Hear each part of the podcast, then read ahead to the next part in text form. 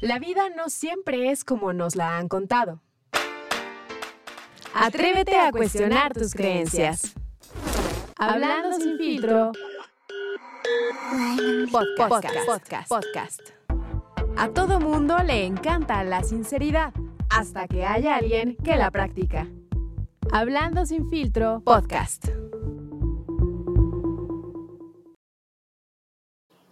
Bienvenidos a su podcast favorito, Hablando sin filtro. Yo soy Carlos Camacho y hoy tengo una gran invitada. Hoy nos acompaña Carol Cervantes. ¿Y quién es Carol Cervantes? Bueno, Carol es psicóloga clínica con maestría en psicoterapia cognitivo-conductual, perdón. Eh, tiene muchos este, diplomados, algunos de ellos en sexualidad, en, relaciones de pareja, en adolescencia, en psicoterapia cognitivo-conductual y es fundadora de Emocionalmente Psicología y pues bueno, por aquí vamos a tener a todos los terapeutas. Claro. Vamos a tener varios temas escabrosos, amigos, así es que prepárense. Arrancamos con Carol y pues bueno, bienvenida Carol, ¿cómo estás? Todo bien, Carlos. Aplausos. muchas gracias, muchas gracias. Todo muy bien, muy, muy contenta de poder estar aquí con este tema, que creo que es un tema que a todos nos pega o nos pegará en algún momento, ¿no? Claro, yo creo que el tema de, del amor es, uno de los, de los temas que más nos angustian, ¿no? Hemos hablado aquí eh, mucho de esto. ¿Y, por qué nos duele tanto el amor, Carol? ¿Por qué no arrancamos con esta pregunta? ¿Por qué nos duele tanto el amor? Fíjate, muchas veces eh, justo con esa pregunta es con la que empiezan, ¿no? Eh, cuando vienen a terapia y como de por qué el amor es tan doloroso, por qué el amor es tan triste. Y desde ahí les digo, no, o sea, el amor no es doloroso y el amor no es triste. El amor es una emoción igual que cualquier otra. Pero las emociones siempre, o sea, es muy rara la ocasión que una emoción viene así como solita, ¿no? O sea, normalmente vienen en conjunto. Y lo que pasa es que no es el amor en sí lo que es triste, sino las ideas que nos hacemos nosotros, las famosas expectativas sobre el amor, que cuando no se cumplen, entonces nos desilusionan, ¿sabes? Entonces, no es, no es eh, en sí como que el amor sea triste, sino que cuando nos enamoramos ciegamente o cuando nos enamoramos, eh, eh, por ejemplo, e idealizamos, pues estamos corriendo el riesgo de, sufrir una decepción amorosa. Y eso es lo que entonces nos duele. ¿No? Claro, claro pero esta, esta, idea de justo lo que acabas de decir está muy cañón, porque es como te, te, te enamoras de la idea de algo que puede suceder. O sea, al final creo que cuando duele demasiado es justo porque ponemos estas expectativas tan altas y estamos viendo a una persona que no existe, ¿no? O sea, generalmente creo que no sabemos identificar estos momentos de la relación. Y no sé si, o sea, de repente puede sonar a frivolidad el decir, bueno, sé más realista, aterriza, o sea, vive cada una de las etapas. Yo he tratado como de de, siempre expresar esto, no sé si qué tan bueno sea. Este, me da miedo cuando hablo con psicólogos, ¿no? Que digan, este güey necesita más terapia, no, no ha funcionado tanto capaz. Este, Para pero, nada. pero lo que yo he aprendido, a ver, Carol, es que en realidad creo que tenemos que, que entender que las relaciones son etapas, ¿no?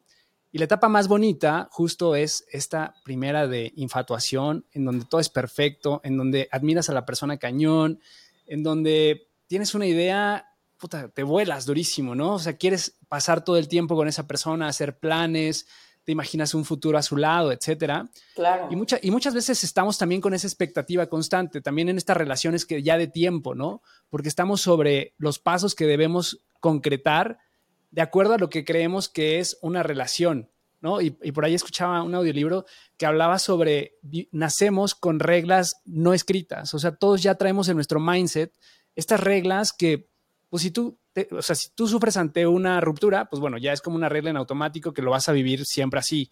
O si tú crees que tu patrón va a ser, tengo que casarme, tener hijos, una familia, etcétera, estás buscando eso inconscientemente, o sea, pero, pero a veces, pero no construimos, ¿no? Yo creo que hoy el reto y lo que está cada vez más sobre la mesa y se habla muchísimo es cómo construyes relaciones a la medida y cómo pues empezamos a trabajar este tema de pues no decepcionarnos tan cañón después de una ruptura, porque he escuchado que romper te puede doler tanto como pues un trauma, ¿no? Como un, accidente real. Claro, por supuesto. Y es que justo fíjate, y lo dices bien, bien bonito, es bien difícil empezar una relación así como tailor-made, ¿no? O sea, así hecho a la medida, bien, eh, bien personalizada, ¿no? La palabra que está de moda ahorita, bien personalizada. ¿Por qué? Porque a final de cuentas el ser humano es un ser social. Y parte de lo que nos hace seres sociales es el hecho de que tenemos esta habilidad como de observar, analizar y replicar, ¿no? Y entonces aquí se vuelve súper difícil, porque para empezar, ya los que ya llevan rato en terapia conmigo ya empiezan a utilizarlo dentro de su vocabulario, ¿no? Esta es una idea Disney, ¿no? Mm. Esta idea de el matrimonio con los hijos y entonces el noviazgo perfecto ah, nos ha hecho mucho daño, mucho daño, porque ya le entramos a las relaciones con muchísimas ideas y muchísimas expectativas y muchísimos debería. Esto debería de ser así. Él debería de, eh, de, ser de esta manera. Ella debería de hablarme de esta forma, ¿no? Y entonces empezamos a frustrar una relación que pudiera llegar a ser muy auténtica, ¿sabes? Muy, muy, como dices, muy hecha a la medida, por el hecho de tener como, de, estar tan intoxicados de, de información que creemos que debería de ser para todo el mundo, ¿me explico? Cuando a final de cuentas no hay nada más complejo que una relación entre dos personas, o sea, no hay nada más complejo que, que un ser humano, para empezar, ¿no? Ahora imagínate dos, ¿sí? O sea, es, es muy difícil como que poder marcar una pauta de qué es una relación, incluso una relación saludable o una relación no saludable, una relación tóxica, ¿no? ¿Por qué? Porque la dinámica de la persona es la que te va, de, la relación, perdón, es la que te va a ir arrojando como todos estos feedbacks que después pues, tú como individuo, que también es algo que siempre les, les digo que es súper importante, tomarse estas pausas, estar tiempo uno solo, una sola, para reflexionar, a ver, esta relación que estoy teniendo me está acercando más a ser la persona que quiero ser o me está alejando de ser la persona que quiero ser, ¿no?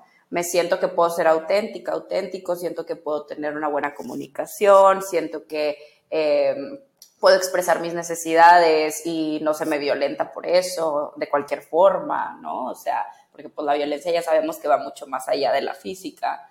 Este, pero entonces, si nos metemos, por ejemplo, a Instagram y vemos los típicos posts, ¿no? De este, las red flags, y en una de las red flags sale algo y tú dices, ah, yo la tengo, no, ya, súper tóxica mi relación, ¿no? Entonces, ni para, ni para Disney súper bien, ni para todas las red flags andantes ahorita, ¿sabes? o, sea, ¿quién no tiene red flags, la neta? O sea, es como... Exacto. es que me hiciste pensar en tantas cosas con esto, con esto que reflexionabas. Y yo creo que, bueno, quiero, quiero partir o tomar este tema, hacer un clic sobre, generalmente te vinculas con una persona, pero, pero quizá no entendemos también que somos seres, como dices, sociales, pero también cambiantes. Por supuesto. Y, y cómo evoluciona, o sea, y este espacio también está hecho para personas de más de 30 o más de 40, en mi caso ya estoy en ese, en ese rango, y generalmente no es lo mismo cuando estás en una relación, en una etapa más chavo, cuando tienes más expectativas. Dices que, eh, dicen que cuando está uno joven está lleno de posibilidades y cuando creces está lleno de realidades, ¿no? Entonces, al final, pues tú ya tienes como ciertos aprendizajes y más cuando tenemos fracasos en el amor y pues ya sabes de manera distinta cómo opera, ¿no? Esto, esto que tú dices de Disney, pues te das cuenta que cuando ya lo ejecutas, dices, ay, güey, pues no era tan Disney, ni era tan bonito estar todos los días con la persona y despertar, etcétera, y ponerte de acuerdo y darte cuenta que pues no es la persona que yo pensaba que era o que tenía defectos que yo, o, más bien ya estoy viendo la realidad de esa persona. Claro. entonces ahí viene, ahí viene un proceso muy cañón, que, que, cómo lo entendemos y cómo lo deberíamos abordar hoy en día, ¿no? Porque es como una, lo que acabas de decir me, resonó mucho, es esta persona verdaderamente está apoyando mi proyecto de vida, o sea, está, construyendo a partir de lo que soy, o tengo que hacer un esfuerzo brutal porque esta relación funcione, que a veces estamos muy clavados en esta idea del echarle, el, echaleganismo, ¿no? De tienes que echarle ganas para que la relación funcione y pon de tu parte y también es acuerdos, etcétera. Pero a veces eh, yo sí creo que el amor de, repente tiene que medio fluir natural.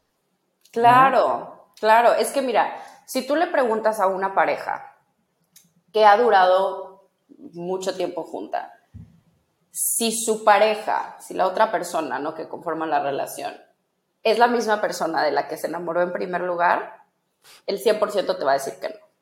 Sí.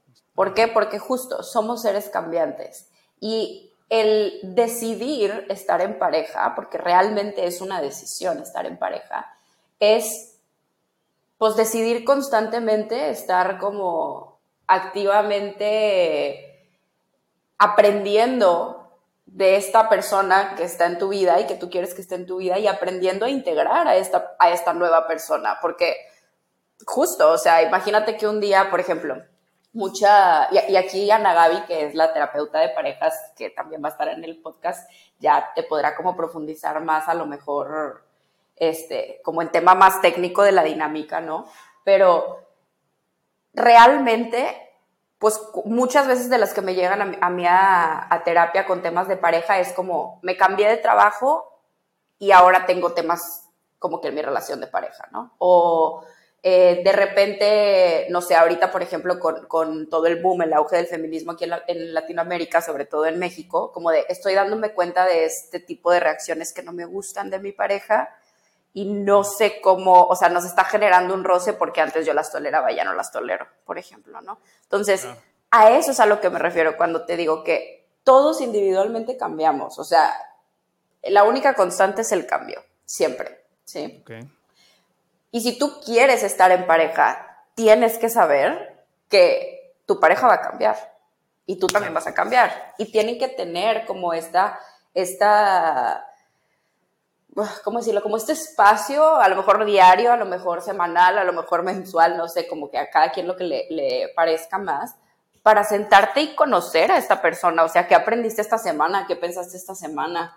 ¿Qué te llamó la atención? ¿Qué viste en TikTok es de novedad? ¿Sabes? O sea, ¿y qué te gustó? ¿Y qué resuena contigo? Y me explico. A veces incluso, les digo, es como, lo decías al principio, ¿no? el, el el proceso de estar en una relación pues tiene varias etapas y el primero es el proceso de enamoramiento, ¿no?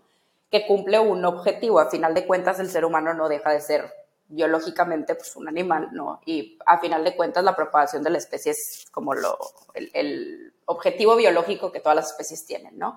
Y el proceso de enamoramiento para eso sirve realmente, o sea, tú vas a dar tu mejor cara a tu primer date ¿no? De que, claro, y yo soy así, ya está, porque pues ni modo que le entres de buenas a primera a la relación, no, y yo me despierto bien tarde en las mañanas y de mal humor, este, y, y aviento el café cuando no me gusta, ¿sabes? O sea, pues obviamente esas cosas no, no las dices, como cuando vas a, a tu primer, a un trabajo, ¿no? y entregas el currículum. Pues no les dices, no, yo llego tarde los lunes porque me pongo un pedo el domingo. Pues no, ¿sabes? O sea, ya después la gente a lo mejor se da cuenta y dice como, ay, pues sí hace esto, no sé, la ingeniera, la licenciada, pero bueno, pero es muy buena en su trabajo. No sé, ¿me explico? O sea, ya uno empieza a integrar como estas partes más negativas, entre comillas, ¿sí? Y, una vez que empezamos a integrarlas, ya no se nos hacen tan difíciles porque en el proceso de enamoramiento vimos todas las más bonitas, ¿sí? Entonces, como conocer a la persona en su mejor versión y después empezamos a integrar como estas cositas medio negativas, insisto, entre comillas, ¿no? Porque pues, todas las tenemos, no son negativas, son partes normales de ser un ser humano, ¿no? Pero entonces lo que pasa es que a medida que vamos perdiendo el proceso de enamoramiento y entramos a lo que realmente es el amor, que es una decisión, ¿sí? Pues estas cosas, insisto, entre comillas negativas, eh, a veces empiezan a tener como más, más peso, ¿no? Y ahí es donde uno puede decidir cómo terminar una relación o a lo mejor empiezas a dudar acerca de si sí, de si no. Y es muy normal, es que realmente no vas a estar con la misma, o sea, si tú conociste a tu pareja a los 20, 30, 40, a los 60, 70, 80 no va a ser la misma persona. Sí, y entonces empieza de nuevo como todo este ciclo, por lo que te lo decía, el ciclo del enamoramiento, de vamos a volver a sentarnos a conocernos y quién eres y qué te gusta y por qué ha cambiado esta forma de pensar que tenías antes, no desde, desde una demanda de quiero que seas igual, sino desde la curiosidad de, conocer al ser humano con el que has decidido pasar pues, mucho tiempo de tu vida, ¿no? Claro, y qué cañón esto, ¿no, Carol? Porque generalmente nunca hablamos de esos temas. O sea, como que tú das por hecho que son la misma persona. O sea, y, siempre el reclamo es, es que ya no eres como, como al principio, ya no tienes estos detalles. O sea, el reclamo generalmente la mujer va más hacia allá. Y, y, pues del hombre es como, no sé si, ¿cuáles son las diferencias que, que, ves también en terapia sobre las quejas del hombre y la mujer? Y quizás también el, el dolor que existe en estas etapas del enamoramiento y una relación más madura de años incluso, ¿no? Claro. Pues fíjate, te sorprenderías, porque hay relaciones de muchos años que no son nada maduras y relaciones de bien poquitos meses que son muy maduras. O sea, y realmente creo que tiene más que ver, o sea, si lo dividimos así como en, en los reclamos de las mujeres y los reclamos de los hombres dentro de las relaciones, pues bueno, por supuesto, primero tiene mucho que ver qué tipo de relación estamos hablando, ¿no? Estamos hablando de una relación de dos personas del mismo sexo, si estamos hablando de una relación de un hombre una mujer, ¿no? Este, pero yo creo que en general el tema tiene mucho que ver con, con, los roles de género y las expectativas que se crean a base de esos roles, esos roles de género, ¿sabes? O sea, como de, no sé, este, sí, sí me he dado cuenta, fíjate que ahorita, eh, por ejemplo, la gente que viene a terapia como en sus 20 por ahí, están mucho más deconstruidos que la gente que viene a terapia como en sus 40, 50, en cuanto a las expectativas que tenemos en base a lo que te digo, a los roles de género, ¿no? Como que ya no es un, es que ahora siempre está trabajando y, y no le pone atención al hogar o a los niños, por ejemplo, que es algo que podemos ver como en un reclamo por generalizar, vamos a decir que de un hombre entre los 40 y 50 a una mujer, este, a una pareja más o menos de su edad, ¿no? Este, y ahorita los reclamos de los hombres a lo mejor, o sea, como los 20, 30, son más como de, es que no, como que no, como que son demasiado libres, haz de cuenta, ¿sabes? O sea, en contextos parecidos, sí, o sea, el, el como la base es parecida, pero el contexto es diferente más bien, ¿sabes? Y de las mujeres hacia los hombres, te diría, fíjate, eso me, o sea, tengo así como varios ahorita frescos, ¿no? En, eh, por los casos que estamos teniendo ahorita emocionalmente, que son mujeres entre los 50, incluso 60, la, la persona que, que más este, edad tuvo que vino a terapia conmigo era una, señora de 73 años. No. Este, y justo me decía, ay, como me hubiera encantado venir a terapia a los 20, o sea, no hubiera tolerado tantas cosas que toleré, ¿sabes? Pero a sus 70 años estaba haciendo estos cambios dentro de su dinámica de pareja. Este, realmente fue como por consecuencia, porque estábamos trabajando en ella, no en su pareja, pero pues uno trabaja en uno y todo lo demás se va dando, ¿no? Este, y su pareja fue muy receptiva. Y fue como muy, ok, lo entiendo, claro, y, pues digo, ya fue una alta muy exitosa y todo, este, y ya no ha regresado, entonces ya no he sabido bien qué, qué onda, pero en ese momento del alta, pues sí, sí se sentía como que la relación fluía más, ¿sabes? Como que creo que en general o sea, es que no, no podría como generalizarte entre hombres y mujeres y, como que las distintas edades, como siento que son demográficos muy difíciles de, ¿sabes? entender. Exacto. Pero sí pensamos diferente, ¿no? O sea, la verdad es que Pero sí, como...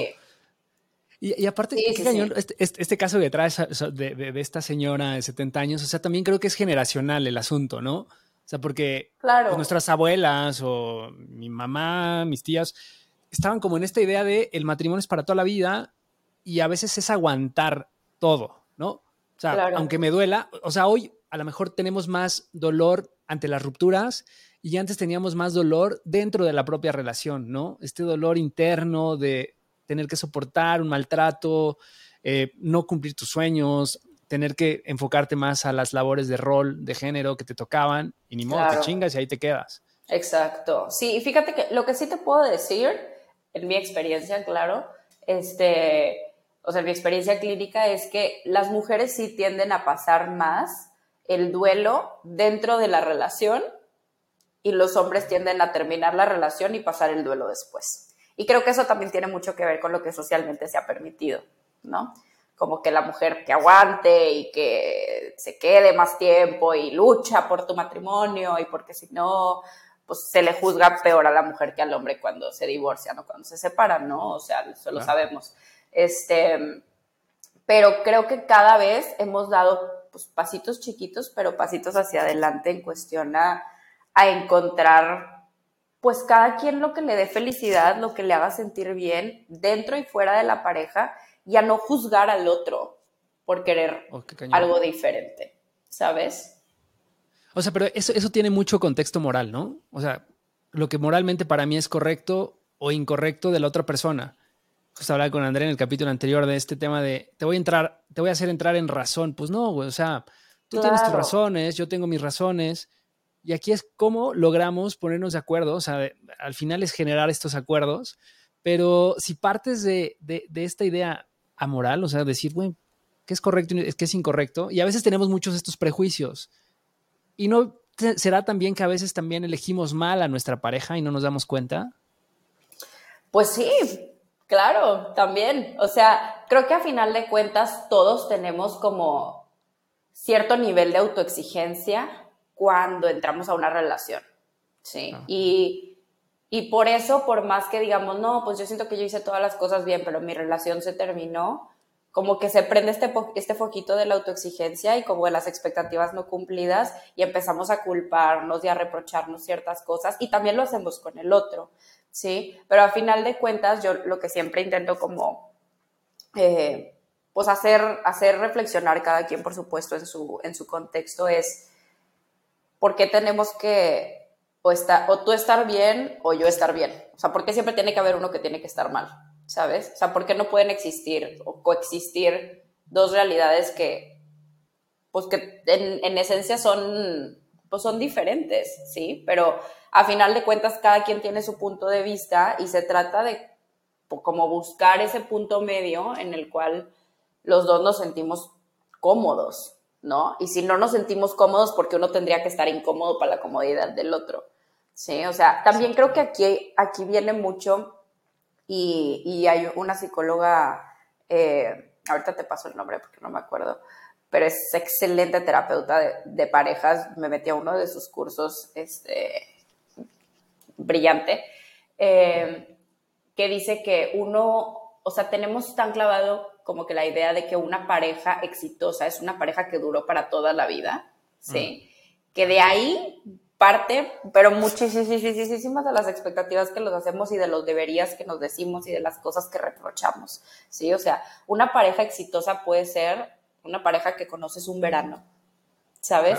¿Por qué? Porque te enseñó mucho de ti, porque te enseñó, eh, te acercó más, lo que decíamos, nuestras preguntas de te acercó más a lo que tú quieres ser en tu vida, este, te abrió eh, las entendederas a muchas cosas que antes te frustraban y ahora ya comprendes como con más naturalidad, ¿sabes? O sea, una pareja exitosa no tiene que ser una pareja que duró para toda la vida, porque incluso, la verdad, si te pones a pensar, las parejas que han durado para toda la vida, hay muchas que son extremadamente disfuncionales. Lo único que tienen de positivo, entre comillas, es que duraron para toda la vida y ya, ¿sabes? Pero ni se toleran, ni se soportan, ni duermen en cuartos separados desde que se casaron y cada quien tiene su vida aparte y no conversan, ¿sabes? O sea, entonces... Eh, no, dale, dale. Yo, creo que sí, o sea, y esto viene de nuestras historias de Hollywood, de Disney y todo, todo, esto. Claro. Y la cultura que heredamos, o sea, yo, yo, lo, yo lo veo siempre como en términos sociales, ¿no? O sea,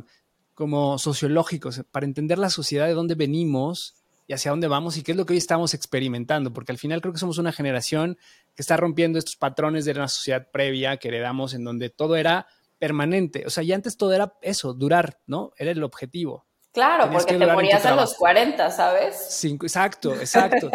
Pero tenías un trabajo para toda la vida, vivías en la misma casa toda la vida, tenías una pareja toda la vida, la familia, tener hijos que te cuidaran cuando envejecías, etcétera. Y hoy, pues eso ya no pasa, ¿no? O sea, hay parejas que solo tienen un hijo, parejas que ya no tienen hijos.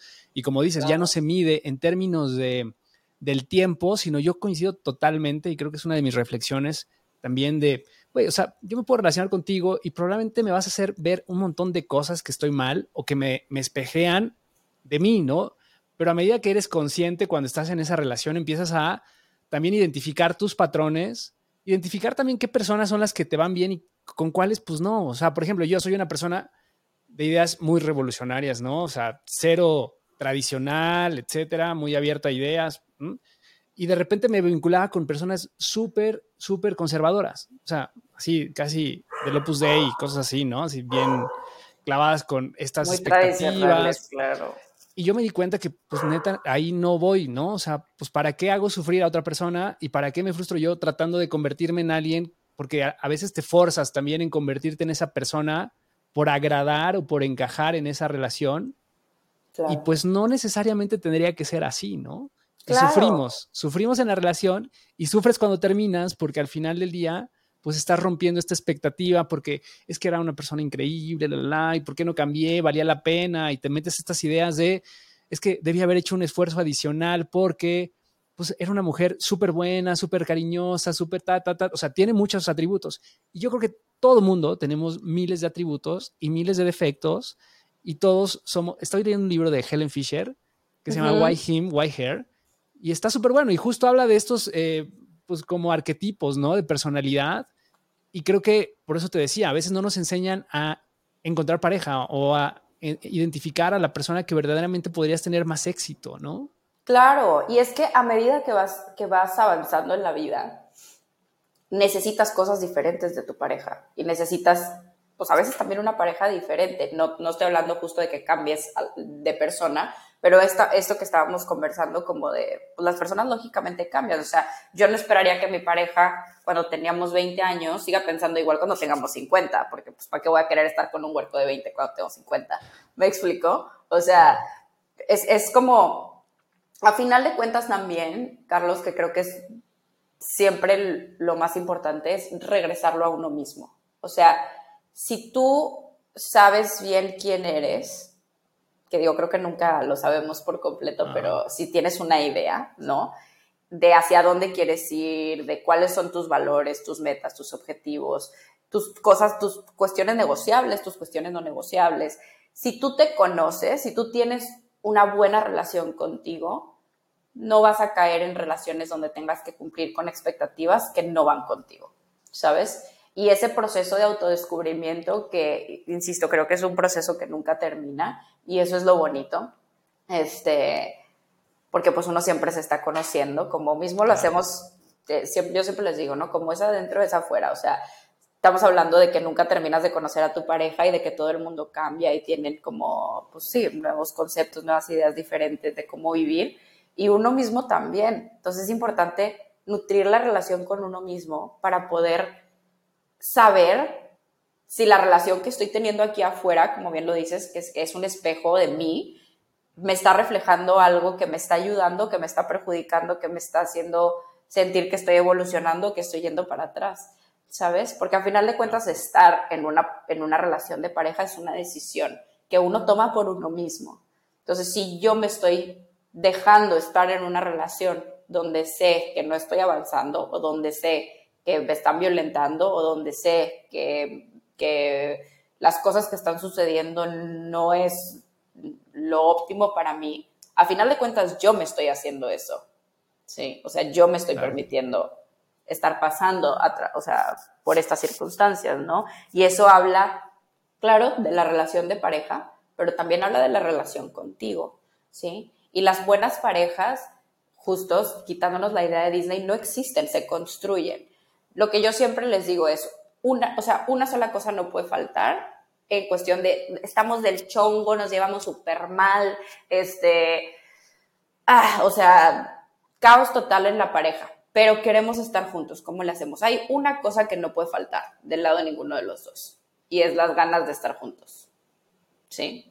O sea, y las ganas de estar juntos no en plan fantasioso Disney, ¿sí? Sino en el decir, pues yo sé que voy a tener que cambiar ciertas cosas y estoy en la disposición, esa es la palabra, disposición, ¿sí? De decir, voy a escuchar al otro, disposición de escucharlo, disposición de, eh, de cuestionarme yo también, ¿sí? Disposición de conversar de temas difíciles, la disposición, ¿sí? La disposición de ir a terapia de pareja, la disposición de ser, a ser honestos, ¿sabes? A hablar de forma clara, o sea, la disposición es lo que no puede faltar. Si no hay disposición, si es como de, yo quiero estar contigo, pero yo me amacho a mi punto y así es, Por experiencia clínica puedo decir que muy probablemente uno de los dos va a terminar cediendo y uno de los dos no va a terminar siendo feliz. Claro, porque también he escuchado muchos casos de personas que llevan toda la vida y que de repente es de, güey, ya, o sea, dejo que fluya, o sea, ya, ni le discuto, o sea, no me meto en problemas, dejo que haga lo que quiere y tampoco creo que sea tan padre perder tu individualidad por un proyecto. pero está, está muy cañón. O sea, para, para, mí es una contradicción bien interesante, ¿no? El, el hecho de decir, ok, quiero estar en esta relación porque me aporta temas materiales. O porque a lo mejor la admiro mm, intelectualmente. Pero quizás sexualmente ya no estoy bien con ella. O al revés, ¿no? Puede ser que sexualmente sea increíble, pero o sea una relación que me está haciendo daño, que no me hace crecer, que estoy estancado, que no sé, ya no me veo ahí. Claro. Pero hay como estos proyectos y creo que para mí eso es la clave de la terapia también, ¿no? Y por eso siempre invitamos a que la gente vaya a terapia, porque es, ¿qué es importante para ti? O sea, no va a ser lo mismo, no va a tener la misma importancia para mí que para otra persona. O sea, yo puedo decir, ¿sabes qué? Para mí lo más importante es mi desarrollo y, y para qué quiero estar en una relación, pues bueno, si no me aporta y no me permite ser yo, pues quizás mejor me quedo solo, ¿no? Claro. para alguien es, bueno, yo sí quiero a alguien que me apoye, que esté conmigo, que me dé la caricia, o sea, pero como ideas más fantasiosas, ¿sabes? O sea, creo que tenemos que aterrizar muchísimo y esa parte, Carol, creo que es lo más, lo más difícil y a veces nunca terminas tampoco de hacerlo, ¿no? A veces crees que ya diste una conclusión y a ver, explícame algo, ¿por qué pasa? Yo, yo siempre saco terapia gratis aquí también, Carol, perdóname. Adelante. pero ¿por qué pasa que de repente tú estás en terapia y dices, ok, ya me cayó el 20, o sea, creo que es por acá, ¿no? El asunto, ya tengo mis herramientas, ya lo voy a trabajar, ya identifiqué mi sombra, ya sé cómo, cómo actúo, cómo me identifico ante ciertas situaciones. Chingón, vamos, adelante, ¿no? Y entonces llegas y, y, te presenta una situación y de repente dices, ay, creo que no era lo que quería. O sea, de nuevo, creo que va basado en las expectativas, pero ¿qué pasa en esos casos? ¿Qué se hace? ¿Por qué? Terminas frustrado. Hablabas tú de, eh, vi uno de tus videos que hablabas del síndrome de Madame Bovary, ¿no? De esta mujer que, todo el tiempo está insatisfecho y a veces habemos personas, yo quizás tengo un poco de este síndrome, de que siempre estás insatisfecho y siempre estás buscando nuevas experiencias y nuevas oportunidades y nuevas cosas que hacer. ¿Y qué se hace en esos casos? Pero, a ver, déjame ver si te entendí bien, bien, bien, bien. Lo que dices es como que trabajas un tema en terapia y dices, ok, ya traigo todas las herramientas, te enfrentas al tema y al final no sale como querías. No, o, más bien te das cuenta que a lo mejor no era por ahí, o sea, que, realmente, o sea, no estás construyendo o no te estás deconstruyendo quizás correctamente. Y también a lo mejor es este trauma que traes de, mucho rush, ¿no? O sea, también son personalidades, me parece. O sea, hay personas que son más fijas, más tradicionales, más, ¿sabes? Y personas más como yo, que son todo el tiempo buscando cosas que hacer y demás y, a veces caes en contradicciones, ¿no? Porque de repente es, es que yo decía que era esto y ahora pues ya me di cuenta que no. Y también es como esta oportunidad de cambiar de opinión, ¿no? Que se vale. Ahí está, pues ya te respondiste tú solo, ¿viste? Es eso, es justamente no vamos a poder, o sea, incluso dentro de nuestro propio proceso de crecimiento creemos que tenemos el control, ¿sí? Eso, controlar. Y el, o sea, bueno, vamos, así como a súper grandes rasgos, ¿no? Pero la necesidad constante de control, de decir, yo voy a controlar mi proceso de crecimiento de tal forma que va a ser así, que va a ser así, te está hablando de una inseguridad tremenda, Carlos, ¿sabes? O sea, porque a final de cuentas, el control es una ilusión que te está haciendo sentir más seguro, entre comillas, pero si realmente te sintieras más seguro no tendrías por qué controlar, ¿sabes? podrías fluir naturalmente con, con las cosas que estás viviendo y como tomarla desde un punto de, desde un punto de vista como más, más curioso, más experimental, ¿sabes? Y no tan como, ah, otra vez me volvió a pasar lo mismo, ¿por qué? Y déjame vuelvo como a cuadrar mi análisis, ¿no? O sea, yo lo que les digo muchas veces es que ahorita, a ver, ¿cómo lo, cómo lo diré? Estamos en un punto donde nos interesa mucho, mucho, mucho la salud mental, ¿sí? Y es buenísimo, por supuesto, eso no lo debatimos, es súper bueno. Pero también hay muchas cosas que se nos pintan como salud mental que realmente no es salud mental, ¿sabes? Hay muchas cosas que hacemos en el nombre de la salud, entre comillas, Y realmente no es en el nombre de la salud que lo hacemos, lo hacemos en, el nombre del perfeccionismo. A ver, ¿cuál es un ejemplo? Por ejemplo, este, no, es que yo quiero trabajar en mí porque yo quiero ser la mejor versión, este, para, para mi pareja y entonces voy a ir a terapia y voy a estar yendo a terapia todo el tiempo y, entonces estás yendo a terapia y yendo y yendo y yendo y yendo a terapia. Y realmente, o sea, vamos a ser súper honestos, siempre va a haber algo que trabajar, ¿sí? Pero no existe la persona, o sea, vámonos, hasta, hasta Freud, ¿sabes? De que vamos a poner al el padre de la psicología, ¿no? pues Freud fumaba cigarro. Freud dando una lectura, ¿no? Acerca de los objetos fálicos y entonces él estaba fumando un, un cigarrillo, ¿no? Hablando de los objetos fálicos, todo el mundo así como que... Y entonces él mismo dice, este, sometimes a cigar is just a cigar. A veces un cigarro solamente es un cigarro, ¿no? Y es como, ah, ahora sí, ¿verdad? Claro, o sea, para no aplica, me explico. O sea, a final de cuentas, el ser humano, mira, tener errores es un derecho humano. Eso lo dice Zenaida eh, cuando habla del tema de la alquimia emocional, Zenaida parte de emocionalmente psicología, este, los errores son un derecho humano y nos vamos a equivocar y vamos a encontrar cosas en el camino donde vamos a decir, chin, lo hubiera hecho diferente o ah, este, me volvió a pasar lo mismo después de 15 veces, o sea, me explico. Y eso no te hace ni más saludable ni menos saludable, ¿sí? Claro. Pero ¿Qué es lo que te hace? ¿Por qué te frustra? ¿Por qué te dices que no es saludable? Porque no es perfecto, porque el perfecto no se equivoca. Mm. Sí. Entonces, a eso es a lo que me refiero cuando te digo que últimamente hacemos muchas cosas en el nombre de la salud y realmente no es en el nombre de la salud, es el nombre de la perfección. Y es como este constante buscar, esta, búsqueda constante como de, pues sí, de, de, ser el hombre perfecto, la mujer perfecta, la hija perfecta, eh, el marido perfecto, ¿sabes? Y esta idea de perfección nos ha frustrado cañonamente y cuando algo nos frustra, queremos controlarlo, ¿ves cómo se empiezan a unir todas las variables? ¿Sabes? Entonces, más bien es como, yo, yo con lo que les digo es, o sea, no es como que la carretera en la que vas manejando de que, no tenga baches, ¿sabes? Y, y, y que toda esté súper lisita y súper tranquilita es irreal, ¿sabes? Lo que tienes que tener es la tranquilidad de decir, tengo los recursos para ir esquivando los baches y para cuando caiga en un bache no caer tan fuerte, déjame no voy tan recio, ¿sabes? O cuando ya vea que está a gusto y quiero echar una carrerita, pues me echo la carrerita, pero cuidando el terreno, ¿sí? Y si acaso llega a pasar algo, tengo atrás una llanta de repuesto, ¿sabes? Y tengo pila en el celular para marcarle una grúa que venga por mí. O sea, no se trata de que el camino sea perfecto, se trata de tener los recursos para hacerlo lo más funcional para ti, lo más saludable para ti. ¿Me explico? Claro. O sea, realmente el tema de, hablabas también de la confianza, cómo, cómo confías y cómo construyes confianza en, esta pareja, ¿no? En este, en este proceso también de saber que la vida puede ser esto, puede cambiar y que no hay control pleno ¿Cómo construyes confianza en ti y confianza también en la pareja? O sea, en esta confianza de que, pues puede ser que este güey me defraude el día de mañana, puede ser que no, pero pues, yo confío que va a ser lo mejor, lo mejor que me puede pasar en mi proceso, ¿no? Y como tú dices, teniendo estas herramientas, ¿para qué nos podrían servir o qué herramientas podríamos empezar a trabajar para ello? Lo primero, insisto, es tener una buena relación contigo.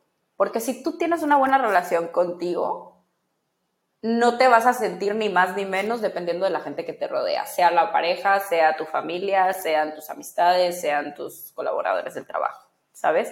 O sea, la relación contigo debe de ser el centro de vaya, no me gustaría, no me gusta decirlo así, pero como que el centro de tu felicidad, ¿sabes? O sea, no tu felicidad, vamos a decir que de tu estabilidad, ¿sabes? O sea, porque al final de cuentas la felicidad es una emoción que pobrecita, siempre la estamos persiguiendo, ¿no? Y cómo no perseguimos a las otras. Este, sí, o sea, no es, no es buscar la felicidad, sino buscar como la estabilidad, el alivio, la tranquilidad, ¿sí? O sea, de saber que independientemente de lo que pase, pues tú estás contigo y tú tienes los recursos y tienes la forma de de salir adelante después de una ruptura amorosa, de salir adelante después de que te corran de un trabajo, de salir adelante después de que fallezca uno de tus padres, ¿sabes? O sea, porque la relación contigo está bien y es el, es el pilar del resto de tus relaciones, ¿no?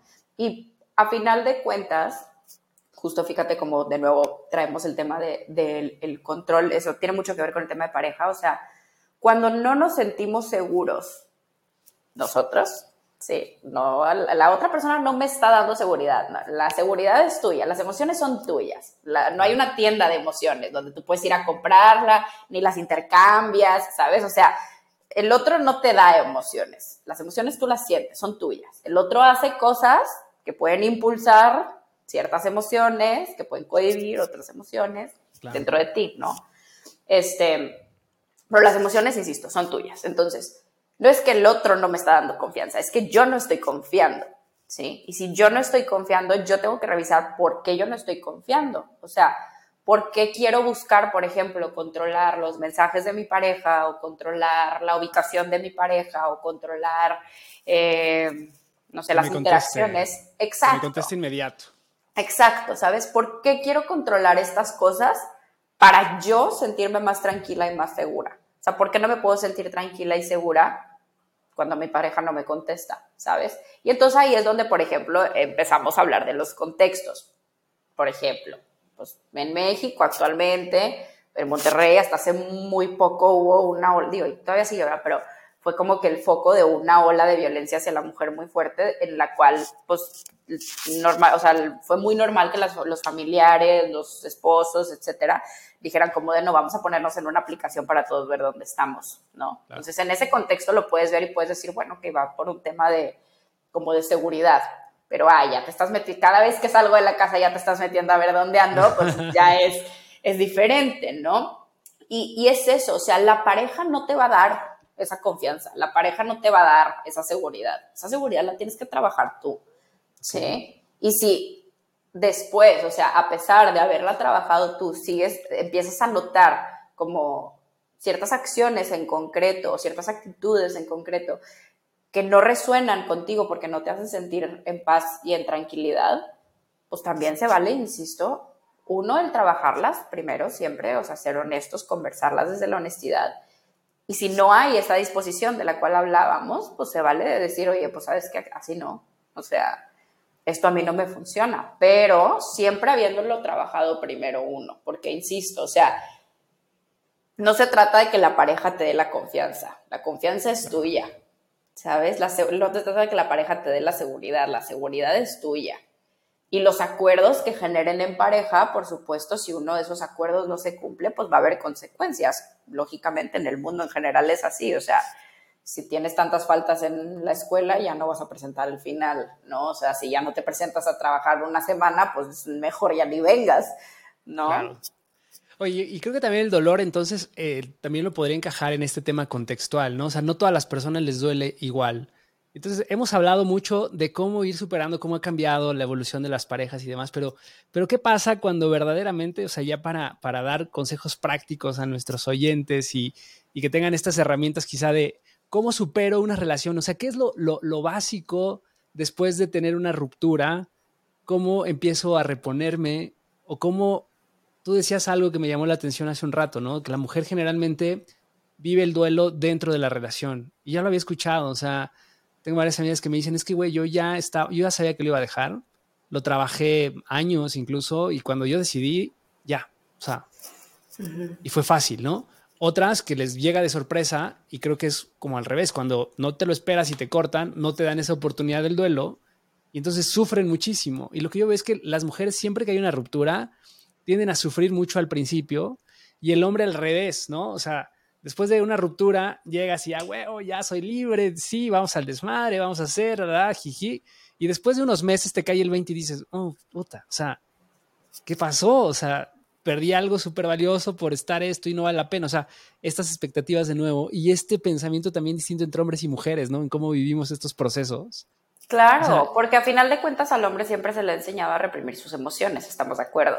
100%. Entonces, recién terminaste y te vas a poner a llorar, o sea, ¿cómo vas a llorar? Salte al pedo, ¿sabes? O sea, y las mujeres es de cómo, cortaste, a ver, voy a tu casa y vamos a platicar y vamos a ver una película para llorar a gusto y soltar todo, ¿sabes? O sea, pues es parte de eso que, te, que comentábamos como de, los roles este, sí. de género, ¿no? O sea, pero en, en, o sea, en general creo que el proceso de, de, una ruptura, las cosas que tenemos que tener como en cuenta es, una, no reprimas nunca lo que estás sintiendo. Las emociones cuando las reprimimos son como un resorte. O sea, tú estás echando el resorte para acá, pero en el momento en el que te descuides y sueltes la tapa, la emoción va a salir, o sea, por 20, ¿sabes? Entonces, lo primero, primero es no reprimir lo que estás sintiendo, ¿no? Lo segundo yo diría que es como buscar una salida funcional a esas emociones que estás sintiendo. ¿Funcional a qué me refiero? Las emociones no son ni funcionales ni disfuncionales. Las emociones son lo que llega a ser funcional o disfuncional según la cognitivo-conductual, que es mi, mi, este, mi línea de, de pues, con la que trabajo, no mi enfoque, son las conductas que hacemos en base a esas emociones. La cognitivo-conductual dice que según pienso, siento, según siento, actúo. Entonces, mm yo estoy sintiendo esto y entonces, no sé, estoy bien enojada y me dan ganas de aventar el vaso, ¿sabes? Pues disfuncional, o sea, si hay alguien ahí le vas a aventar el vaso en la cabeza, me explico, o sea, no, esa no es una manera funcional de sacar la emoción. No significa que no debas de sentir ese enojo, ¿sí? Pero hay formas funcionales de sacar ese enojo, o sea, si sientes que el enojo se está desbordando y quieres aventar algo, pues agarra una almohada y aviéntala tú en tu cuarto, ¿sabes? O sea, no avientes un vaso en un restaurante. ¿Me explico? Como que a, raíz de eso es, o sea, como que vienen estos dos temas. Uno, no reprimas lo que estás sintiendo y dos, busca una salida funcional a esas emociones que estás sintiendo, ¿no? Obviamente, eh, si sientes como que necesitas tener un espacio en el cual como asimilar y organizar esas ideas, pues ir a terapia, este, conversar con amistades siempre es súper, eh, o sea, positivo en el sentido de poder externar las cosas a alguien que sabes que te quiere y que está ahí para ti y que te va a apoyar independientemente de, ¿no? Porque algo que también se vuelve muy difícil al momento de terminar una relación es cuando una relación termina por algo que nosotros nos culpamos y nos reprochamos, ¿no? Y tendemos a ser como súper duros con nosotros mismos y entonces, sobre todo esos procesos son como los más difíciles, ¿sí? Cuando una relación se termina, vamos a decir que por causas naturales, no, no sé, que ya no estábamos en el mismo canal o lo que sea, pues no que sea menos dolorosa, igual es dolorosa, pero a lo mejor la asimilación es un poco más fácil, ¿no? Entonces, si sientes que estás como pasando por un proceso complicado en el sentido de que no puedes como organizarlo bien en tu cabeza, pues siempre ir a terapia es bueno. Eh, conversarlo con amistades que, que, estén ahí para ti, que te apoyen y que te quieran y no te juzguen. Este, y pues como siempre lo he dicho a lo largo del podcast, es enfocarte en ti. O sea, independientemente de que una, una relación eh, pues, externa no haya terminado, la relación contigo es la única que vas a tener 24/7 desde el día que naces hasta el día que te mueras. Entonces, todo lo que te estás diciendo a ti mismo, a ti misma, con respecto a lo que sucedió, pues qué tanto te está ayudando, qué tanto te está haciendo sanar la relación contigo, qué tanto está dañando tu propia relación contigo, ¿sabes? O sea, trabajar en ti es en general siempre como que la, clave, ¿no? Oye, y este tema de contacto cero, por ejemplo, estas técnicas también para superar una ruptura, eh, yo no estoy muy de acuerdo en el contacto cero. A mí, o sea, porque yo soy como una persona que digo, se acabó. O sea, yo soy más de esta idea de estamos en una relación porque estamos construyendo algo, yo estoy aprendiendo de ti. Para mí eso es como mi concepto de, de, relaciones y de pareja y de probablemente no somos compatibles en algún momento y listo. O sea, es mejor que nos conozcamos y terminemos bien, saludables, siempre te voy a amar, ¿no? O sea, como que esta idea de lo, lo que pueda aportar está perfecto, pero también he tenido, eh, bueno, yo estuve casado y, y en mi relación sí fue como, pues son muchas cosas que vives. Y para mi pareja sí fue como de contacto cero, ¿no? Total, o sea, primero bien y después mejor ya no porque me hace daño. Y a veces es como esta expectativa de ves a la persona y después sientes como algo, una cosquillita, y entonces te hace caer como en estos ciclos de sí vamos, pero ya no, pero sabemos que ya no vamos a funcionar, pero, pero todavía hay como algo. Y creo que en esos contextos sí funciona el contacto cero, pero, o sea, ¿cómo aplica? ¿Cómo, ¿Cómo deberíamos de aplicarlo si hay personas por ahí que están teniendo recurrencias con los ex y que los buscan y ya sabes que, se vuelve una relación medio ciclo tóxico? ¿Qué, consejos nos darías? Mira, el contacto cero, como yo lo veo, es como una cuarentena mm, de feromonas, ¿sabes? O sea, una cuarentena en la que tu cuerpo se regula después de estar como constantemente estimulado por estar con esta persona, ¿no? Porque el contacto cero, justo, no, es para todo el mundo, no todo el mundo lo necesita, ni, ni a, todo el mundo se le hace como que el, pues, la mejor opción, ¿sabes? Pero el contacto cero yo lo veo más como en casos específicos en los cuales ya llevamos mucho tiempo como que cortamos y regresamos y cortamos y regresamos y cortamos y regresamos. O como que sentimos que la relación ya se está, ya la vamos a dejar, ya la vamos a dejar y otra vez volvemos y nos enganchamos, ¿no? ¿Por qué? Porque es lo, que te decía, o sea, el ser humano no deja de ser un animal biológico, ¿sí? Y justo la permanencia de pareja es como, o sea, biológicamente es este sentido de decir, pues si yo ya tengo esta pareja, ¿para qué voy a buscar otra? O sea, con la que a lo mejor no soy compatible, ¿no? O sea, pues mejor, es como el dicho este, mejor malo conocido, ajá, qué bueno, por conocer, sí, exacto, ¿sabes? Entonces, basado en esta idea, literalmente el olor de la persona, ¿no? Voltear a ver a esta persona, ver que te dio un like, todo esto estimula todo tu, tu, este, pues sí, o sea, como tu sistema dopaminérgico, ¿sabes? O sea, se activa y dice, ¡ah! Otra vez. Y entonces empieza este rush emocional que muchas veces lo confundimos con amor, ¿sí? Pero insisto, recuerden, el amor es una decisión. El amor no es, ah, esta cosa así tan, esa cosa desenfrenada puede ser pasión, puede ser eh, locura, puede ser, pueden ser muchas cosas que pueden estar unidas o no al amor. ¿sí? Entonces, realmente el contacto cero es como darnos una cuarentena en la cual no sabemos nada de esta persona, el cuerpo se desintoxica en ese sentido. Y entonces, después de esos 40, 42, 45 días de no eh, tener contacto con esta persona, pero es no tener contacto full, o sea, no nos seguimos en Instagram, no me habla su mamá, o sea, no hay nada que me recuerde a esta persona. Mi cuerpo se está desintoxicando literalmente, o sea, como un adicto, ¿sí? O sea, no tengo contacto con nada. Cuando estamos encerrados, no salimos a París, no nada, ¿sabes? O sea, en el contexto del adicto, ¿no? Entonces, hablo de, de, de la parte del amor, no salgo a los lugares donde salía con él o con ella, ¿me explico? O sea, bloqueo esa parte un ratito, porque insisto, reprimir no es funcional, es un ratito, es un, un, un tiempo medido, ¿no? Y después de esa cuarentena, entonces reflexiono acerca de qué quiero hacer. Quiero volver a buscarlo, a buscarla. Y sí o sí, o sea, no me ha sucedido nunca que regresen con las mismas, o sea, con la misma intensidad emocional. No estoy diciendo que regresen o no regresen de pareja, me ha tocado las dos, o sea que sí, después regresan y que no, después ya no regresan, ¿sabes? Pero ya podemos pensar un poco más y la emoción ya no nos nubla tanto. Ese es el objetivo del contacto cero, que la emoción intensa no nuble la cognición.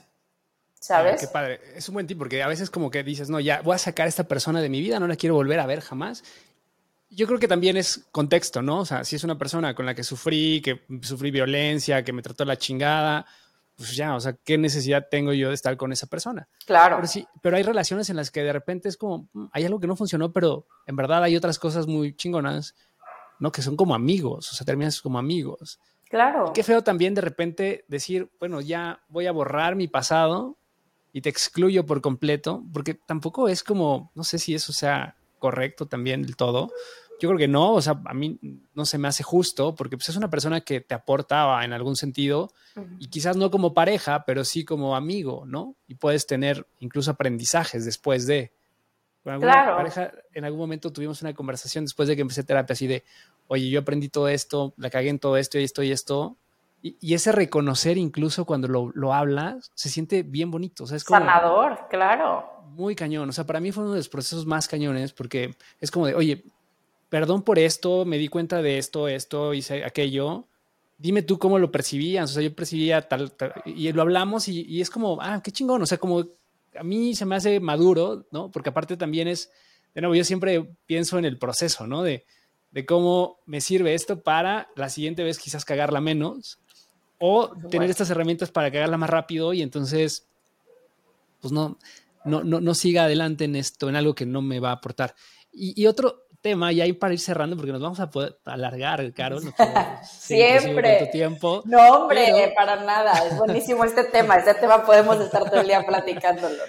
ya sé, pero el otro tema es como esta idea de, se lo escucho más en mujeres, y dime por qué es así.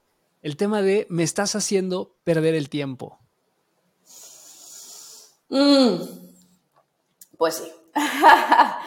Creo que, eh, mira, el tema del tiempo es un tema, es, es casi, casi, casi siempre, vamos a parar, no decir el 100%, vamos a decir el 99% de las veces, es una cuestión súper ansiosa, ¿sabes? O sea, dentro de las múltiples o sea, cosas que, que te genera la ansiedad, es como esa sensación de ah, el tiempo, el tiempo, el tiempo, ¿sabes?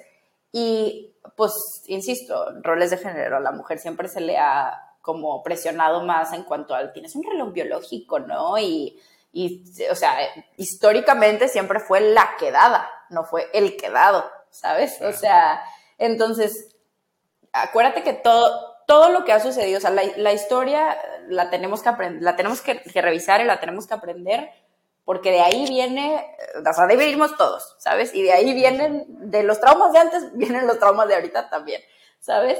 Y esta cuestión del tiempo, como de me estás haciendo perder el tiempo, que sí, justo, también la he visto bastantito en, en terapia últimamente, y sobre todo en, en, chavitas, o sea, gente como de 20, 30 años, ¿sabes? Este, y es como de qué tiempo estás perdiendo. O sea, es tu vida, o sea, te vas a morir el tiempo que te tengas que morir, es una experiencia de vida, ¿no? La que estás Exacto, o sea, ¿por qué queremos ah, todo tan rápido? Yo creo que son muchas, o sea, muchos factores que se juntan, ¿sabes? O sea, empezando desde que ya no te sientas a esperar a ver la película que tú querías. Todo es inmediato. Abres Netflix, pones la película, ya no te gustó, la quitaste, pusiste otra. ¿Sí? Los videos, ay, no, es que este video está bien largo, dos minutos, ¿no? Es que me gustan los de 20 segundos en TikTok, como de, ¿sabes? Esa sensación de inmediatez y, y, o sea, ya sé que no parece que tienen mucho que ver, como que son muchas cosas de que, o sea, como diferentes, ¿no? Pero a final de cuentas, la forma que tenemos de pensar, insisto, yo soy terapeuta cognitivo-conductual, ¿no? La forma en la que tú piensas es, es, se, se dice, se influencia, ¿no? ¿Sí? Influencia. influencia, bueno, tiene influencia de, de, todo lo que haces en el día a día y de todo lo que escuchas y de todo lo que ves y de todo lo que te dicen que está bien y lo que te dicen que está mal, ¿sabes? Entonces, en las relaciones también ahora estamos viendo mucho como este sentido de ya, ya, ya, ya, ya, ahorita, o sea, y ya me tengo que casar y ya tengo que tener hijos porque ya tengo 25 años y luego, y es como de, a ver, o sea, Sí, porque mi mamá a mi edad o mi abuelita a mi edad ya tenía tres, claro, pero insisto. Justo, ¿sabes? O sea, ¿cómo se te va a ir tu vida a los 25 años? O sea, ahorita la gente para trabajar en una empresa súper chingona, lo que tú quieras, necesitas una maestría, necesitas un doctorado y en qué momento lo vas a hacer cuando estás en kinder para poder salir y tener todo eso para entonces ya después tener una familia. ¿Me explico? O sea, hay que tomarnos un poquito una pausa y, reconocer que las formas de vivir han cambiado muchísimo, ¿sabes? Entonces, lógicamente, las relaciones de pareja también van a cambiar muchísimo. Y el reloj biológico, ¿no? Entre comillas, este, pues también cada vez se, salen más estudios donde, por ejemplo, antes eh, a los 35, no, antes creo que era a los 30, no me acuerdo ahora bien, la verdad. No quiero decir un disparate, pero vamos a poner un ejemplo, ¿no? Como que antes a los 30 ya era una edad de que, ay, ¿cómo vas a parir a los 30? Mm. ¿Sabes? Ahorita ya es a los 35. Hay lugares donde ya es a los 38. ¿sabes? Que se empieza a, ver como un, este, ay, de eso fue mi tesis y se me fue la palabra. embarazo, embarazo como riesgoso, ¿sabes? Ajá, de riesgo, exacto. Este, ¿y qué te quiere decir eso? Pues el ser humano ha ido evolucionando, las relaciones van a ir evolucionando, la cuestión de los tiempos en los cuales nos vamos a relacionar también va a ir cambiando. A ver, antes te comprabas una casa con, te miento, 20 pesos, ¿sabes? O sea, ya te podías ir a vivir tú solo, tú sola, crear una familia ahorita. O sea, otro de los temas también que veo mucho en terapia es como de cómo me voy a comprar una casa, voy a mantener una familia, de que tengo, no sé, chavitos de 30, ¿no? Y que vienen y me dicen como de, o sea, yo estoy ganando y no me alcanza y veo al de al lado que mantiene una familia de cinco y digo, ¿cómo? O sea, ¿cómo estamos ganando el mismo sueldo? ¿Sabes? Y es esta, justo, o sea, darte el tiempo de vivir cada etapa con la confianza de que si estás haciendo las cosas alineado en tus valores, tus metas, tus objetivos, es decir, te estás moviendo, no vamos a caer en esta fantasía de todo se me va a dar porque sí, no. O sea, si estás haciendo los pasos que te tocan, eventualmente las cosas van a suceder, ¿sí? O sea, no lo necesitamos tan de inmediato como lo creemos, porque sí, a los, en los 20 como que siempre sientes que la vida se te está yendo y en los 30 dices como de, ok, la vida no se me está yendo, estoy aprendiendo ahorita apenas como estar viviendo bien y tranquilo y calmado. En los 40 ya es como un poco más esta idea de, de pues ya sé quién soy, o sea, ya estoy bien integrado como en mi persona, ya sé qué, eh, qué es lo que quiero, etcétera, y puedo gozar y disfrutar. En los 50 ya es justo pues el, el goce y el disfrute de, ya no estamos tan al pendiente de las expectativas que tienen los demás de nosotros, ¿sabes?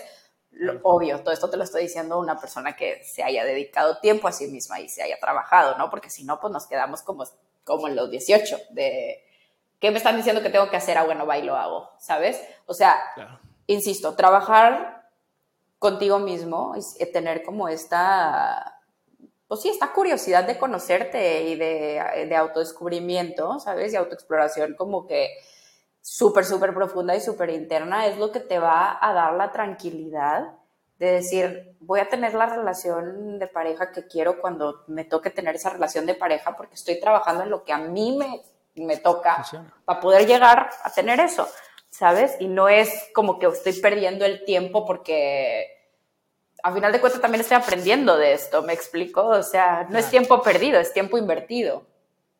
Sí, totalmente. Yo creo que también es clave hacernos esta pregunta de para qué, ¿no? ¿Para qué quiero esto? O sea, porque yo no, creo que esté mal las personas o las mujeres chavitas que dicen yo ya quiero ser mamá y quiero el... Porque veo mucho eso también, ¿no? De las relaciones que ya tienen tiempo, que a veces las ves y dices, no son tan funcionales, pero es como, güey, ya pasamos tres años juntos, el anillo, ¿qué onda? ¿Cuándo? Porque, güey, ya, ya me hiciste perder tres años, o sea, yo ya voy, no le voy a invertir y si no, o sea porque me estás haciendo perder tres años de mi vida y si no me das el anillo, quiero boda, ¿no? O sea, como que es esta idea de, es el siguiente paso y toca, ¿no? O sea, es como... Y si por alguna razón fracasa esa relación, o sea, uy, o sea, y ahí viene el dolor, ¿no? El drama, el, dolor. Por, creo que lo, que lo que hablamos y, para ir cerrando también creo que todo nos duele por esa expectativa tan alta que estamos creando en, en una fantasía, ¿no? Que nosotros nos hacemos. Y cuando te digo para qué queremos una relación es, ¿para qué te quieres casar verdaderamente? ¿Para qué quieres estar con esa persona? O sea, quiero tener hijos, pero si después, o sea, si ves estadísticas, porque también ves como lo que pasa en la sociedad, mujeres que se casan jóvenes, tienen, se divorcian, se vuelven a casar, otro hijo. Güey, o sea, ¿eso es lo que quieres de tu vida? ¿O cómo empiezas a trabajar en ti, como bien dices, ¿no? Verdaderamente siendo más auténtico identificando qué patrones tienes, con qué personas te va más, si la persona con la que estás es la correcta o no es la correcta. Y como tener este nivel de conciencia de decir, no, no es la correcta, no es lo que quiero, pero me ayudó a entenderlo y a trabajar. O sea, si pudiéramos hacer eso, o sea, si nos lo enseñaran desde chiquitos, ¿no? Si crecemos con esa educación, quizás podríamos formar familias más lindas o sociedad más linda. Y hoy tenemos solamente el aprendizaje de nuestros, de nuestros antepasados, pero no queremos repetir todo el dolor que ellos este, tuvieron que pasar, ¿no? Porque al final ya no nos gusta, estamos en otra generación, nos gusta la inmediatez, la dopamina, el cambiar de trabajo, el cambiar de casa, o sea, nuevas experiencias, porque también es lo que nos han vendido, ¿no? O sea, si lo vemos, somos un constructo de lo que se ha construido como sociedad, de esta evolución de sociedad, ¿no? De la sociedad Antes funcionaba que tenías una casa, tenías que endeudarte, talará, trabajar toda la vida para pagar esa casa. Y ahora funciona la inmediatez, las experiencias, ¿no? Entonces nos venden eso. Entonces queremos encajar en esa nueva cultura con todo el proceso anterior. Entonces, para mí también, como tú lo, mencionas, o sea, creo que es, a mí me apasiona entender tanto el cerebro como la sociedad y como la historia. Y creo que justo con estas herramientas, si, si, empezamos a trabajarlos, podríamos doler, nos podría doler menos las rupturas y podríamos más bien aprender a ir como trabajando, pues no con esta idea de perder el tiempo, sino de disfrutar el proceso. Claro. Y gradualmente va llegando la persona que, que, nos corresponde, ¿no? Y con la que podemos tener la mejor experiencia de vida. Y entonces veámoslo como eso. Eso, eso podría ir siendo mi cierre, Carol. ¿Cómo ves? Claro, o sea, yo siempre les digo, conocer el por qué hacemos las cosas es el 50% de la chamba, ¿sabes? O sea, el saber, oh, es que volví a caer en este tema, o mm, volví a hacer esto, no con el afán de reprochárnoslo y de decir, ah, yo la peor, porque, insisto, volvemos a caer en el tema de la perfección. No es por eso, no es por, por la necesidad de evitar hacer las cosas mal y siempre querer hacer las cosas bien, no pero cuando comprendemos de dónde venimos, cuando comprendemos dónde, o sea, nos ubicamos en dónde estamos viviendo y por qué cosas estamos pasando como sociedad. Y entendemos también esta parte biológica, eh, psicológica, ¿sabes? Nos quitamos muchas presiones de encima. O sea, dices, ay, ok, o sea, me, me, doy un poquito como un, un, pat in the back, ¿no? O sea, de decir, pues lo estoy haciendo bien, o sea, dentro de todas las cosas que pudieran estar sucediendo, realmente no lo estoy haciendo tan mal, ¿sabes? Y entonces ahí es donde, donde entra como este, este concepto que creo que me gustaría cerrar como con este concepto, que es el concepto de la autocompasión. ¿No? Independientemente de si pasas por una ruptura amorosa, te corren de un trabajo, decides renunciar, haces un emprendimiento y no funcionó, eh, tuviste temas, o sea, algún tema familiar, lo que sea. El hecho de que quieras hacer las cosas de la mejor forma ya es el 50% de la chamba, ¿sabes? O sea, ya a partir de ahí te puedes dar un súper abrazo y decirte como, estoy intentando lo mejor que puedo, se vale que a lo mejor no voy a cumplir con las expectativas de todos, como mismo lo digo allá, pues lo tengo que, ver también en el otro, ¿no? Se vale que esta persona no haya cumplido mis expectativas e hizo lo mejor que pudo, ¿no? Y a partir de ahí podemos como dejar de ser tan duros con nosotros, ¿sabes? Y con el otro también. O sea, y empezar a, ver las cosas en un vamos a decir que, en una intensidad emocional un poco más manejable, ¿sabes? O sea, ya no caer como en, estas, pues sí, en, esta ira descontrolada o en esta frustración o en esta ansiedad que hay muchísima, muchísima, muchísima, muchísima. O sea, yo creo que más de, más de la mitad de las personas que vienen a terapia conmigo eh, justo son por temas de ansiedad, o sea, de querer presionarnos siempre a hacerlo mejor y cómo tener la mejor relación sana y cómo hacerlo mejor en esto y lo mejor en lo otro. Y es que no hay una fórmula para eso. O sea, tenemos que aprender a ser autocompasivos con nosotros y, y compasivos con los demás también, ¿no? Porque a final de cuentas en la autocompasión está el entendimiento. Y en el entendimiento está el alivio de decir, ok, a lo mejor no me cuadra completamente, pero lo puedo entender. Y ya a raíz de entender por qué pasan las situaciones, puedo tomar una decisión pensando en mi bienestar y en mi funcionalidad. Y eso es lo que nos trae tranquilidad, ¿no? Ah, qué bonito cierre, Carol. Muy bien. Oye, Carol, y cuéntanos en dónde te pueden seguir, qué, qué, servicios eh, otorgan en, en, emocionalmente psicología. Cuéntanos. sí, pues nos pueden seguir en Instagram, Facebook, Twitter. Es emocionalmente eh, punto psicología. Eh, somos un grupo integral de salud mental conformado por tres psicólogas que por aquí verán después. Está la psicóloga Le Guajardo, que es eh, terapeuta cognitivo-conductual y máster eh, infanto-juvenil, entonces sale la que se encarga como del área este, infantil y, y de adolescentes. después estoy yo, que soy terapeuta cognitivo-conductual. Eh, yo fui la que empezó emocionalmente psicología y ya después les contaré un poquito más de, de, Ale y Ana Gaby. Por ahí voy a subir un post para que nos vean porque las tres nos conocimos en la carrera, ¿no? Entonces, de toda la vida. Este, yo soy más eh, cognitivo-conductual y trato temas de ansiedad, depresión, em, cualquier tipo como de, de de taller o de, no sé, necesitamos ciertas charlas, etcétera. Yo soy como la que coordino todo eso dentro de emocionalmente psicología. Este, después está Ana Gaby. Ana Gaby es terapeuta de parejas y de familia. Ella tiene un, un enfoque sistémico. Está Michelle, el doctor Michelle eh, Quintana, él es sexólogo.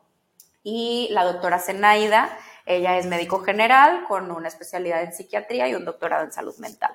Entonces, nosotros como grupo integral de salud mental lo que buscamos es que puedan encontrar aquí este, en el centro, virtual o presencial. Nosotros estamos eh, ahorita en Monterrey em, y de manera virtual atendemos pues, a gente de todo el mundo. Tenemos gente de Holanda, tenemos gente de Nueva Zelanda, este, de muchos lados. Podemos ahí ponernos de acuerdo con, con el tema de los horarios, porque lo, justo lo que queremos es que aquí puedan encontrar como un terapeuta para cada tema que necesiten, si tienen familiares, si tienen este, personas pues, queridas que sienten que necesiten cierto apoyo, lo que sea. Este, y pues creo que parte de lo que nos hace eh, destacar es el tema de que siempre estamos en contacto con, con ustedes como por redes sociales con los temas que son más relevantes, ¿no? Entonces de repente es como, ay, por favor, armen un taller, miren, en la escuela de mi hijo está pasando esto y esto y esta otra cosa, y entonces a partir de ahí, pues como somos un grupo, se nos da como un poco más fácil, ¿no? Sentarnos, hacer un brainstorm y pues cinco cabezas funcionan mejor que una, ¿no? Entonces, esa es como el, el, la intención del grupo. Ya ahí nos pueden ir conociendo poquito a poco en los demás podcasts que vamos a estar aquí. Aquí van a estar, estén al pendiente. Así es. Bueno, Carol, de verdad muchas gracias y pues un gran aplauso por esta conversación. Gracias. Y pues bueno amigos, eh, pues esto fue un capítulo más de Hablando sin filtro. Síganos en nuestras redes sociales igual, Hablando sin filtro podcast en YouTube, en Instagram, en TikTok. Denle like, compartan, suscríbanse al canal. Y pues bueno, igual si quieren seguirme, yo Carlos Home en Instagram y pues nos vemos la próxima semana. Muchas gracias, Carol. A ti, Carlos, bye bye.